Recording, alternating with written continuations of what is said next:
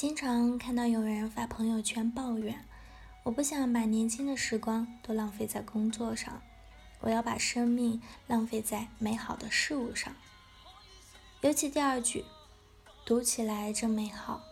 这句流行语源于著名财经作家吴晓波老师的一本书，字字透着一个父亲对女儿的爱，也透着一个成功人士活了大半辈子之后的追求。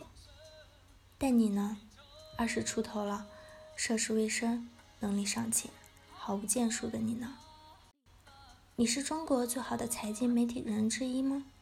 你有自己的上市公司吗？你什么都没有，你有的只是见到别人牛逼就眼馋，轮到自己吃苦就抱怨。所以我今天忍不住花点时间提醒你，否则你可能到死都不会明白。玩命工作就是年轻时最好的生活。如果你想要和别人过得不一样的生活，就要付出和别人不一样的代价，而唯一的办法就是年轻时玩命工作。你要知道，工作在本质上就是给自己的，因为工作是一个人提升生存质量的最直接有效的办法。有一家风格异常凶狠的互联网公司，马上就要把百度挤出 BAT 了。这家公司叫京东。提到京东，我们最能想到什么？超级快速、优质的物流体验的电商公司。早上下单，晚上到；晚上下单，早上到，很神奇，很牛逼，对不对？但你有没有想过，这些体验的背后是什么？你以为是天上掉下来的吗？发朋友圈发出来的吗？正常上下班就可以做出来的吗？京东现在是很好，市值超过了六百五十亿美金，全球的五百强，中国第四大互联网公司，前景无限，家喻户晓。但你知道吗？京东早期苦逼着呢。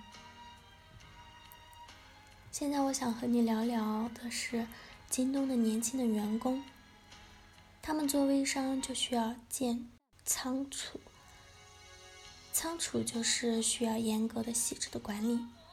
早期电商没那么先进，都是人工扫码发件，业务进展越快，扫描的数量就要越多，物流要求越快，扫描的速度就要越快。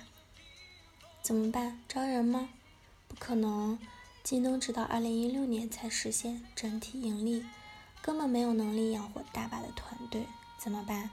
一个人当五个人用呗。当年很多毕业于名牌大学的管培生，都是从仓库扫描快件开始的。大冬天的北京干冷刺骨，早上五六点钟就要起床，因为仓库通常都不在市区。到了仓库之后开始扫件，仓库能有空调吗？也许能，能像办公室一样。肯定不能，因为业务发展快，快件多，几乎每天都要从天亮忙到半夜。有人回忆，很多时候冻得手都僵了，但还在靠意志力一件一件的扫着。你也许会矫情，不能戴手套了吗？能，但是戴手套就会慢一些。为了保证速度第一，其他顾不了了。如果是你，你能坚持吗？你会觉得很 low，没必要这么苦吧？但就是这样一批甘于拼命的年轻人，扎根一线，从最艰苦的事情做起，创造了全球最大的 B to C 电商品牌。而他们也在半年、一年、两年之后，逐步成为京东各个业务线的负责人，顶住压力，一个人当五个用，五个人用。很多人获得了不止五百个人的回报。